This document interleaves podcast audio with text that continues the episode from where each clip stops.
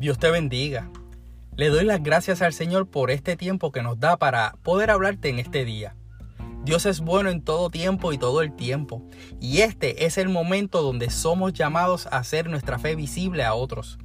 Escucha lo que dice acerca de la fe el libro de Gálatas en el capítulo 3, versículo 22.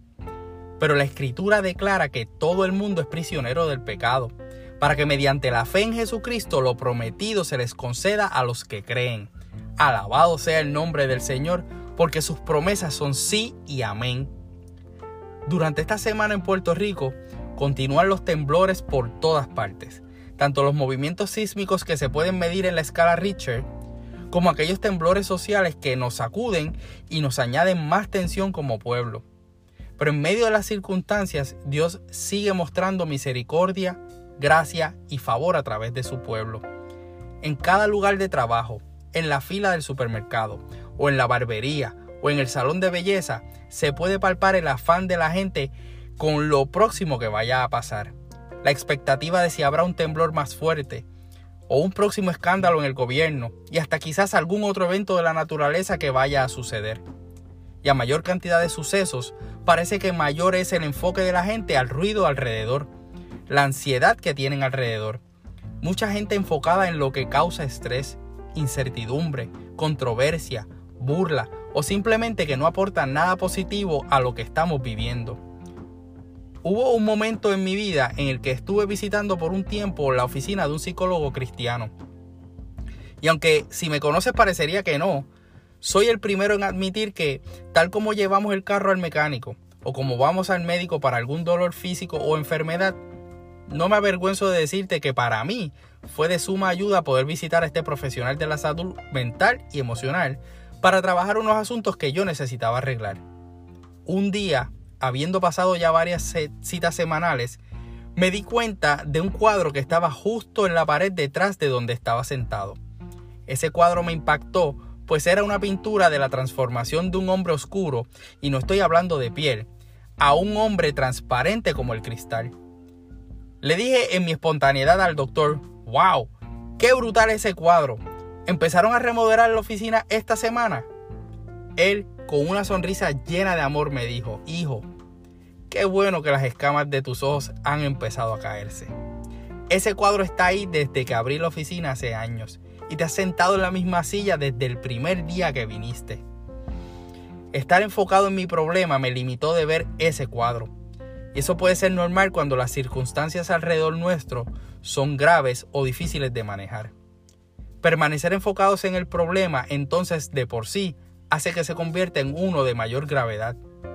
Y es por esto que es necesario que cambiemos nuestro enfoque. El salmista decía en el Salmo 121, verso 2, Alzaré mis ojos a los montes. ¿De dónde vendrá mi socorro? Mi socorro viene de Jehová, que hizo los cielos y la tierra. Hay mucha gente enfocada en los temblores. Hay muchos enfocados en la corrupción. Otros enfocados en señales supuestamente proféticas. Enfocados en el problema financiero. Enfocados en el estado de la economía. Enfocados en la impotencia de vivir a la distancia de sus familiares y no poder ayudar. Otros enfocados en una enfermedad. En un problema familiar. O incluso enfocados en la espera de que se cumpla el milagro. Hoy te invito a que, como el salmista, cambies tu enfoque hacia lo alto. Enfócate en Dios. Enfócate en su palabra. Enfócate en alabarlo en todo tiempo. Enfócate en su poder. Enfócate en su misericordia. Enfócate en su amor. Si te detienes un segundo y haces un análisis de lo que lees, con quién hablas y de qué temas hablas, qué escuchas, qué cantas, cuáles son tus pensamientos. Y en la gran mayoría del tiempo lo que domina es la ansiedad, la angustia, la incertidumbre, las controversias, las noticias negativas. Entonces tienes que hacer el ajuste y enfocarte en buscar primeramente el reino de Dios y su justicia para que todas las demás cosas sean añadidas. Enfócate en meditar su palabra de día y de noche. Josué 1.9 es uno de esos versículos que son bien populares. Sin embargo, el verso anterior tiene una instrucción especial de Dios a Josué y para nosotros que es bien poderosa. Nunca se apartará de tu boca este libro de la ley, sino que de día y de noche meditarás en él, para que guardes y hagas conforme a todo lo que en él está escrito, porque entonces harás prosperar tu camino y todo te saldrá bien.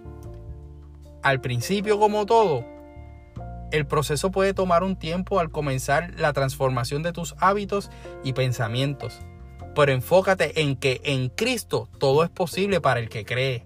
Enfócate. Que tus conversaciones sean salmos, himnos, cantos espirituales. Este tiempo nos invita más que nunca a enfocarnos y ser de bien a otros por medio de aquel que nos llamó de las tinieblas a su luz admirable. Es tiempo de actuar, es tiempo de fe. Enfócate. Soy tu hermano y amigo José Molina y junto a mi hermosa esposa Sonia Riera, servimos al Señor con mujeres en nuestra amada iglesia AMEC, una iglesia de presencia internacional ubicada en la carretera 185 en Canóbanas, cuyo pastor rector es Misraín Esquilín. Si no tienes dónde congregarte, te invitamos a la nuestra. También te puedes conectar a través del internet en iglesiaamec.org para que tengas toda la información que necesitas saber sobre eventos, predicaciones pasadas, publicaciones semanales y otros asuntos que pueden ser de tu interés. Deseamos que Dios te bendiga.